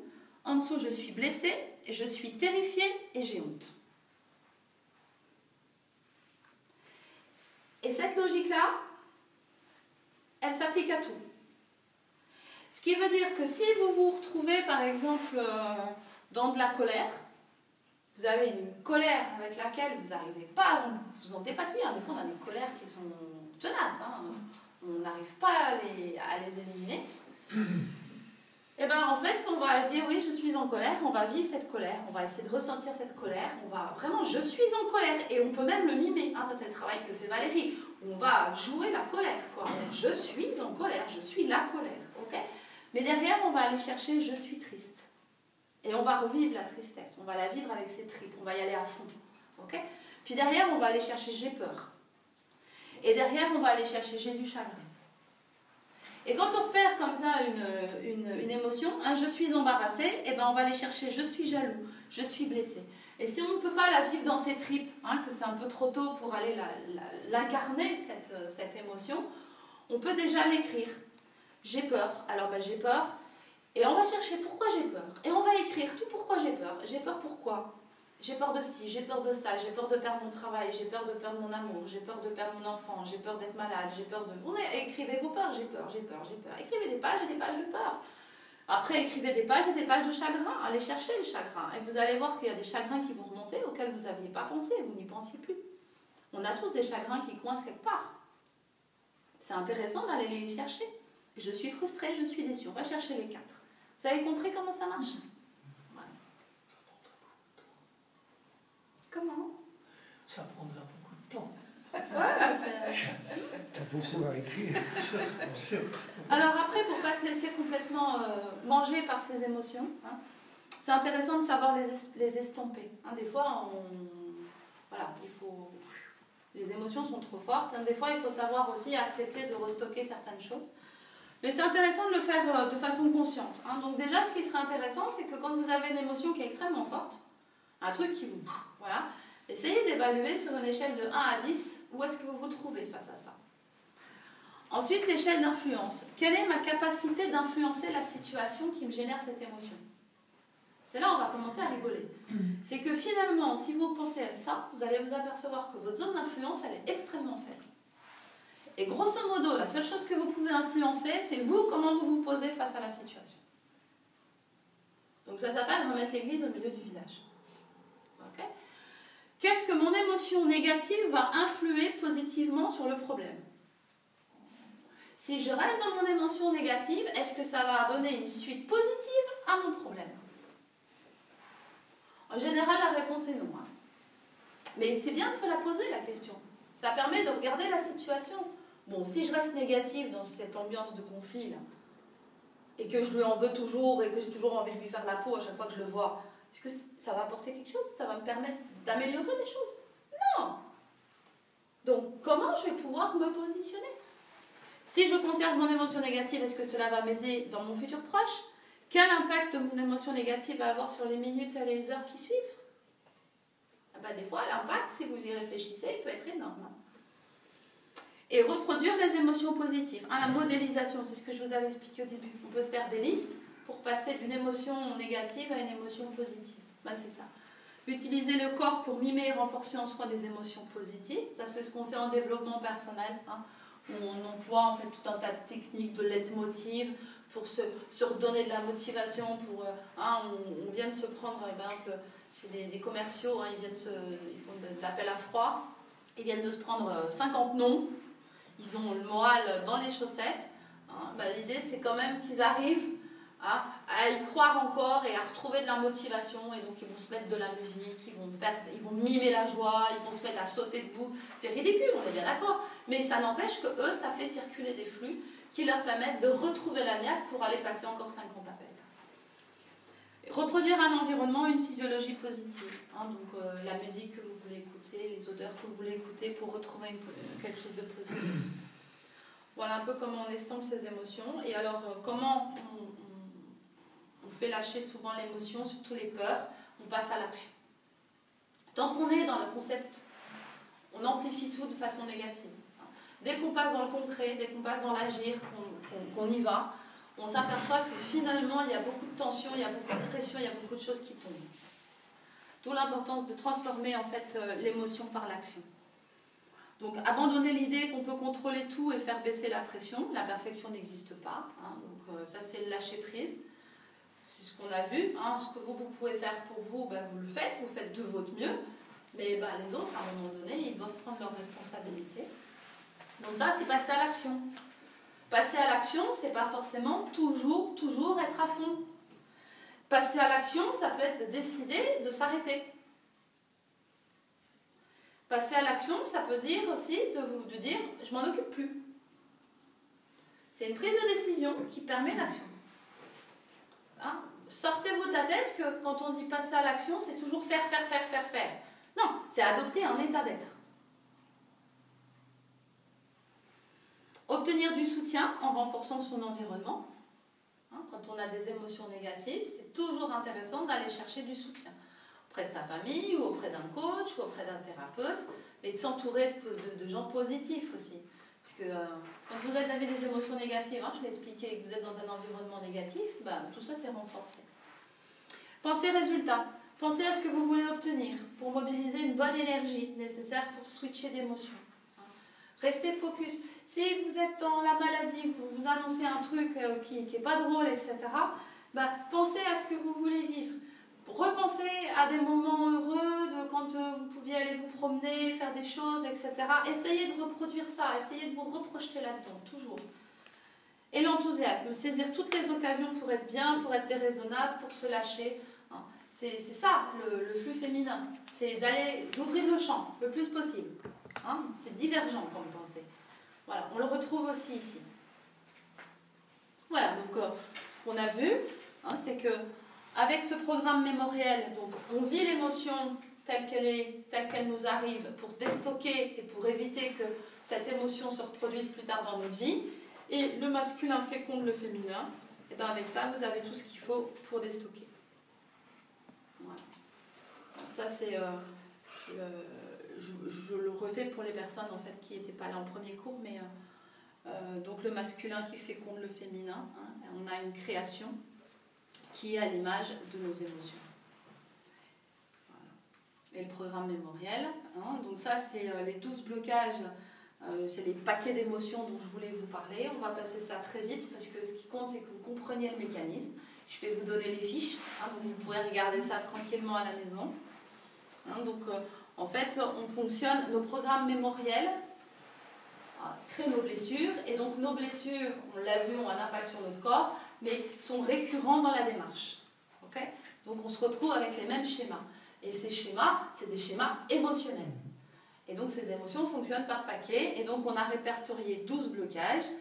Et évidemment, plus on fait preuve d'immaturité émotionnelle, plus la vie est compliquée, et plus on a un corps qui subit.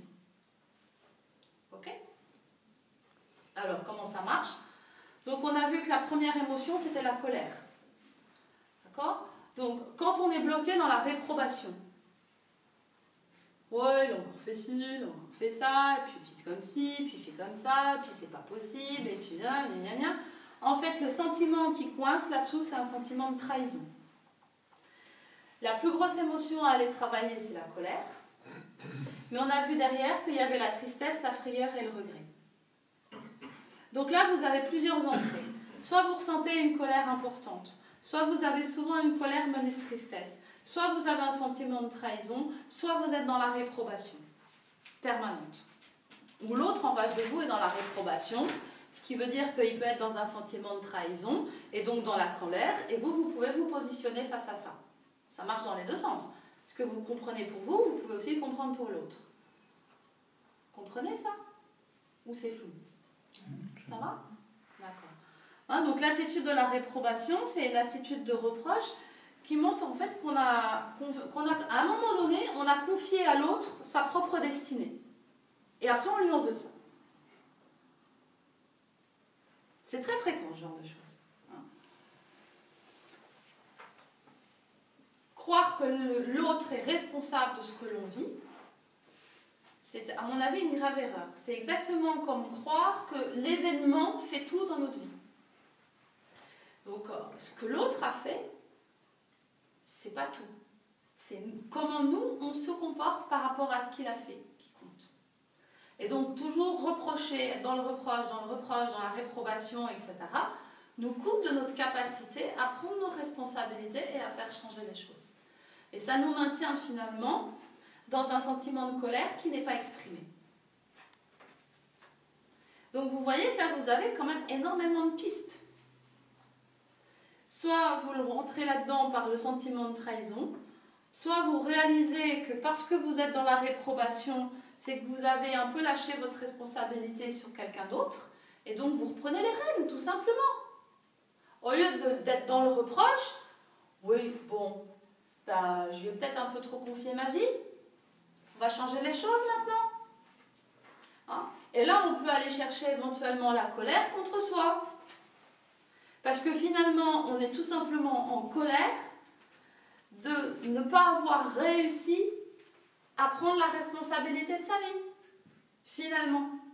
C'est pour ça qu'on dit que quand on voit quelque chose dans les autres, hein, souvent on dit euh, nos relations sont, nos, plus grands, nos plus grands maîtres, hein, surtout les relations amoureuses, c'est notre miroir. Ben, tout simplement parce que si on fait tous ces cheminements, on s'aperçoit qu'au final, c'est jamais l'autre qui est responsable. L'autre n'est le miroir que de ce que j'ai laissé passer en moi, ce que j'ai pas été, ce que j'ai pas expérimenté. Donc, soit on est bloqué dans le reproche, et ça, il y a plein de gens qui sont toujours en train de reprocher tout à tout le monde, d'accord? Soit on est bloqué dans le reproche et il n'y a plus rien qui avance, avec de la colère qui s'enquisse, hein, et puis des gens qui sont de plus en plus rigides, parce que ça, c'est vraiment une énergie masculine. Soit on prend conscience que bah, finalement, euh, on a peut-être des choses à faire par soi-même. Voilà le mécanisme. Le deuxième état, c'est l'état dépressif, un état de blocage. Le sentiment qui est là-dessous, c'est l'abandon. L'émotion phare qui est bloquée, c'est la tristesse. Là-dessous, on a la frayeur, le regret et la frustration. Hein, et en fait, c'est euh, quand euh, on a du mal, à, quand nous butons euh, à notre inclinaison à vouloir combler nos besoins d'une seule manière. C'est-à-dire qu'en fait, il y a des personnes qui sont persuadées que... Hein, par exemple, des personnes qui sont en manque d'amour, qui sont en manque de relations amoureuses. Elles ont l'impression que le seul moyen pour être heureuse, c'est de trouver un homme. C'est souvent les femmes qui fonctionnent comme ça, c'est pour ça que je dis ça. Hein, donc euh, voilà, elles vont toujours euh, essayer de trouver un homme en disant euh, quand je serai en couple, je serai heureuse, ou quand je serai en couple, je serai bien, et quand je serai. voilà. Sauf que, en fait, c'est intéressant quand même d'ouvrir son champ. Il n'y a pas que les hommes sur Terre, il y a encore plein, plein d'autres choses. Bon, il y a les chats, c'est vrai, j'en ai deux, mais ça c'est encore autre chose. mais c'est surtout qu'il y a, y a moyen bah, de se faire masser, il y a moyen de, de, faire tout un tas de, de, choses pour soi, de la, pour avoir de la bienveillance et de l'amour pour soi et, de se nourrir par soi-même. Mais tant qu'on n'a pas compris qu'on pouvait ouvrir le champ et s'apporter tout un tas de choses, on est coincé dans un sentiment de tristesse et dans un sentiment d'abandon et donc dans un état dépressif. Avec un vrai sentiment d'impuissance. Ok Troisième blocage, c'est l'anxiété. Hein, il y a des gens qui sont bloqués dans un phénomène anxieux avec un sentiment d'être hésitant. Hein, les anxieux ont du mal à faire des choix, à prendre des décisions. Il y a l'émotion du dessous, hein, donc la, charge émotionnelle, c'est la frayeur. Avec en dessous le regret, la frustration et la déception. Donc en fait, euh, l'anxiété, c'est un problème antérieur qui n'a pas été euh, résolu et euh, qui inhibe en fait le, flux du féminin pour se reconnecter à soi. Donc en fait, on n'ose plus prendre de risques parce qu'on n'a plus, on confiance dans ses capacités d'action et de ressenti, tout simplement. Donc il faut juste se rassurer sur le fait qu'on a de la valeur dans ses actions. Et plus on connaît sa valeur, plus on connaît ses valeurs, plus on peut être accord par rapport à ce qu'on veut faire. Voilà, donc après l'indifférence, c'est un autre blocage. Hein, il y a des gens qui peuvent développer euh, beaucoup d'indifférence par rapport aux autres, par rapport à eux-mêmes, par rapport à leur corps. Finalement, tout, tout leur est égal, avec un sentiment d'impuissance. Et on retrouve le regret qui traîne en dessous. Hein, perte de foi en ses aspirations, l'homme s'enfonce dans le renoncement, dans l'oubli, et la femme dans la méfiance. Par cette attitude, on s'interdit de voir tout ce qui peut euh, être attendu de l'existence c'est aussi un blocage euh, assez, assez fréquent. Après, c'est le jugement, avec un sentiment d'insatisfaction. Hein, les gens qui sont tout le temps dans le jugement, qui sont toujours en train de juger, c'est bien, c'est mal. Les structures rigides sont souvent là-dedans. Et donc, fatalement, elles se jugent elles-mêmes. Hein. Vous pouvez tout retourner vers vous. Hein. donc, la frustration. Vous voyez, à chaque fois, on saute d'une émotion. C'est toujours les mêmes émotions déception, inquiétude, embarras. Donc se pencher sur les jugements que l'on porte permet d'avoir un aperçu de la cage dans laquelle on est enfermé. Cette rigidité. Ok? L'indécision, le sentiment de découragement, la déception qui est l'émotion euh, bloquée ici. Incapacité à faire un choix. Alors c'est... Ça c'est un truc... Euh, il y a des gens qui mettent très très très très longtemps à se décider. Et puis, ils sont après capables de changer d'avis très facilement. Ça, c'est typiquement hein, le, le, blocage d'indécision, avec euh, la déception qui est là-dessus. Souvent des gens qui sont déçus, déçus par eux-mêmes, déçus de proches, déçus de projets, enfin, il y a une déception qui traîne.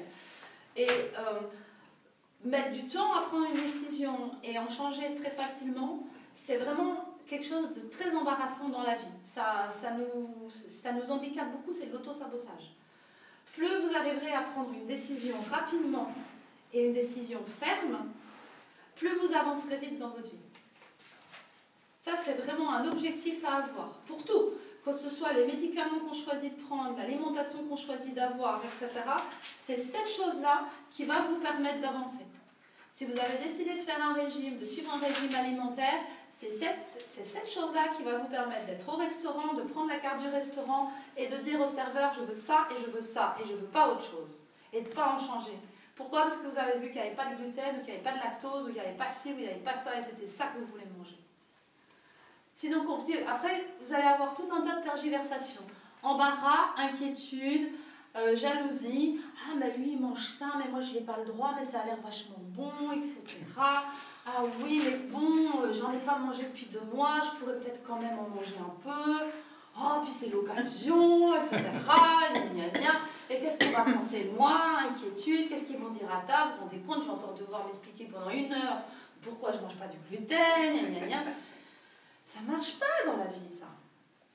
Donc, on décide rapidement. Paf, paf, et on n'en change plus. Disons, ça peut quand même avoir des conséquences euh, néfastes. Prendre des décisions trop vite. Attention, il faut qu'elle soit réfléchie. C'est, j'ai pas dit une positive, c'est pas, c'est pas du réflexe, hein, c'est pas. Non, non, non. C'est, vous vous souvenez, émotion positive, décision, hein, un choix, un bon choix, bonne décision, bonne stratégie. Hein. On est dans l'émotion consciente, hein. on est quand même dans ce cercle-là. Mais prendre une décision, d'accord, c'est pas tergiverser, c'est pas, ok, c'est pas, il y a des gens, ils vont vous mettre 4 mois pour, pour, décider quelque chose. Et au restaurant, ils vont mettre 3, heures pour décider. Parce que justement, il y a tout ça qui va passer. Et au final, qu'est-ce qu'ils vont prendre? Un truc qui va leur pourrir la santé. vous voyez? Tandis que si vous êtes focus sur votre truc, vous savez, vous connaissez votre stratégie dès le départ. Votre stratégie, c'est avoir une alimentation saine, quoi qu'il se passe. Donc sur la carte, alimentation saine, paf, je prends et j'en bouge pas. C'est ça. Ok Et là, tiens, la procrastination, la trouve C'était mon exemple de tout à l'heure. Hein, donc c'est un sentiment d'être faible, avec une inquiétude. En dessous, il y a de l'embarras, il y a de la jalousie, il y a du déchirement. Toujours ça qui traîne en dessous. En fait, euh, c'est ce que je vous disais tout à l'heure, hein, plus on passe à l'action, plus nos craintes arrivent à se dissoudre. Quand on est dans la procrastination, ben on reste coincé, finalement on n'arrive pas à passer à l'action. Et donc en fait c'est le phénomène, hein, c'est le féminin, les craintes qui viennent s'amplifier. Et plus on s'amplifie, plus en fait on est dans une mauvaise émotion. Quelqu'un qui va dans une émotion euh, hein, fixée sur son objectif, ouais j'ai envie d'y arriver, j'aime faire ça, je vais ça, etc. Il va surtout pas procrastiner. Hein. Sauf, je vous disais, dans le cas de figure où parfois on a besoin d'avoir un petit stress pour pouvoir être euh, inventif et, faire avancer quelque chose. Voilà, le perfectionniste, avec un sentiment de déficit, non, de jamais être assez, avec de l'embarras qui est euh, à aller étudier par en dessous, de la jalousie, du déchirement et une peur. Attentes excessives ne pouvant être comblées, qui seront porteuses de déception et de ressentiment par la suite. Voilà, la rancœur, sentiment d'être lésé, jalousie qui est en dessous. Signe que nous avons fait fausse route, avoir trop donné un mauvais escient, sans avoir été payé en retour. Alors c'est bien parce qu'une fois qu'on a compris ça, ben on sait quel chemin il nous reste à suivre, hein pas celui-là. L'apitoiement sur soi, avec un sentiment d'exclusion. L'émotion là-dessous, c'est le déchirement, avec panique, honte et colère. Hein, donc, euh, plus on se préoccupe euh, sur ce qui nous manque, plus on perd sa capacité à apprécier ce qu'on a déjà. La confusion. Alors la confusion, c'est l'état dans lequel cherchent à vous mettre les manipulateurs. Hein, donc ça, c'est quelque chose qui est intéressant à, connaître, hein, j'insiste un peu là-dessus, avec le sentiment d'être désespéré. C'est-à-dire que les manipulateurs vont toujours avoir tendance à vous donner des informations contradictoires qui vont vous mettre en fait hmm. dans un sentiment euh, un peu d'impuissance, mais surtout d'impuissance, euh, pas je suis pas capable de, mais euh, c'est juste impossible quoi.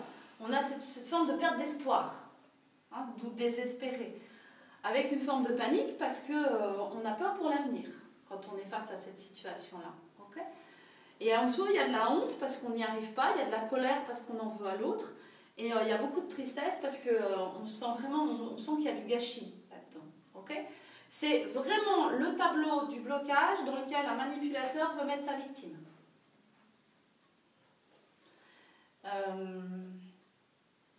donc si vous repérez par exemple que vous êtes vous avez le sentiment de faire le maximum et à chaque fois que vous faites quelque chose, c'est jamais assez bien, c'est jamais ce qu'il faut. Vous avez l'impression que c'est jamais assez, jamais assez, jamais assez, et que vous êtes toujours critiqué, etc.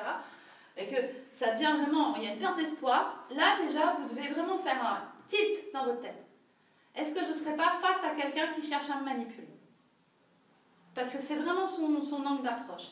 Et comme on est généreux, qu'on a envie d'aider, qu'on a envie de faire de notre mieux, qu'on a envie que l'autre soit content, qu'on a envie de ci, qu'on a envie de ça, qu'est-ce qui se passe? On tombe mais les deux pieds dans le panneau. Et on y va, on donne, on donne, on donne, on donne, on donne, et c'est jamais assez bien, etc. Jusqu'à finir euh, vidé. Hein? Donc ça, faites attention à ça. Et alors le dernier, hein, qui est vraiment le blocage, c'est la culpabilité, avec le sentiment d'être déprécié. En dessous, il y a la honte à aller chercher. On se sent coupable quand on perd l'estime de soi et que l'on ne peut pas se pardonner les fautes que l'on a commises. Tout simplement. Voilà, je vous laisserai découvrir tout ça. Ok? Voilà,